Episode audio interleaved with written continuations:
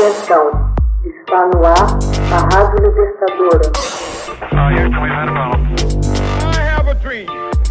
Assim sendo, declaro vaga a presidência da República. Começa agora o Hoje na História de Ópera Mundi. Hoje na História, 8 de março de 1917. Marcha na Rússia marca o Dia da Mulher. Em 1977, a ONU proclamou o 8 de março como Dia Internacional pelos Direitos da Mulher e a Paz Internacional. A primeira convocatória, no entanto, foi no ano de 1911, na Alemanha, Áustria, Dinamarca e Suíça. O Dia Internacional da Mulher Trabalhadora, ou simplesmente Dia Internacional da Mulher, comemora a luta da mulher por sua participação em pé de igualdade com o homem na sociedade e em seu desenvolvimento integral como pessoa. As mulheres, na antiguidade, em boa medida, têm sua história distorcida por quem as contava: os homens. Todavia, pode-se destacar a obra teatral Lisístrata de Aristófanes, ambientada na antiga Grécia, na qual se encontra uma referência literária da luta da mulher. A protagonista Lisístrata organiza uma greve sexual contra os homens para forçá-los a pôr fim à guerra. A figura da astrônoma e matemática Hipátia de Alexandria, que viveu nos séculos 4 e 5 depois de Cristo, assassinada brutalmente, também é tida como um paradigma da mulher cientista e livre, ícone da liberdade de pensamento e de autonomia feminina. Durante a Revolução Francesa, a mulher também tomou pela primeira vez coletivamente consciência de sua situação social, marchando junto aos homens em direção a Versalhes.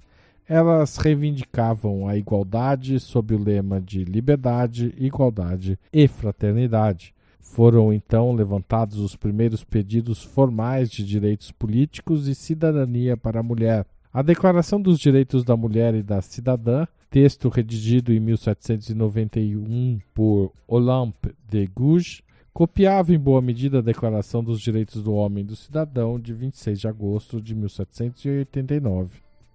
Em seus primórdios, no final do século XVIII e princípio do século XIX, o movimento operário mantinha uma posição tradicional de recorte patriarcal com relação à igualdade da mulher, Seria em meados do século XIX que os movimentos reivindicatórios da mulher tomariam força, luta pelo sufrágio feminino, reivindicação de igualdade, denúncia da opressão social, familiar e laboral. Surgem então os chamados movimentos sufragistas, inicialmente de origem burguesa, com figuras como Flora Tristan. Os primeiros grupos feministas no movimento operário teriam como aliado teórico o livro de Engels, publicado em 1884, A Origem da Família, da Propriedade Privada e do Estado. Surgiram dentro dos movimentos anarquistas que reivindicavam desde o neomalthusianismo a procriação consciente do proletariado, a separação entre sexualidade e reprodução, a defesa da maternidade livre, a liberação feminina, a liberdade sexual, a promoção da planificação familiar, o cuidado com as crianças, bem como o uso e difusão de métodos contraceptivos artificiais.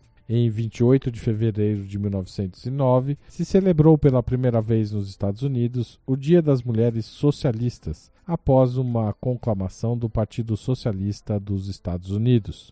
Em agosto de 1910, na segunda Conferência Internacional das Mulheres Socialistas, reunida em Copenhague, se reiterou a exigência do sufrágio universal para todas as mulheres e, por proposta de Clara Zetkin, foi proclamado o 8 de março como Dia Internacional da Mulher Trabalhadora.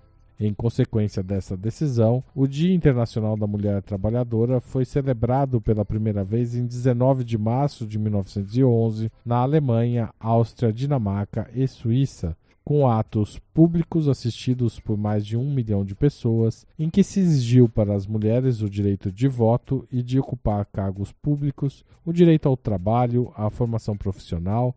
Em 8 de março de 1917, celebrou-se na Rússia, em Petrogrado e Moscou uma série de atos e manifestações com o motivo do Dia Internacional da Mulher, que progressivamente alcançaram um forte tom político e econômico. Incidentes com donas de casas nas longas filas para conseguir pão se converteram em manifestação espontânea contra a monarquia e a favor do fim da guerra.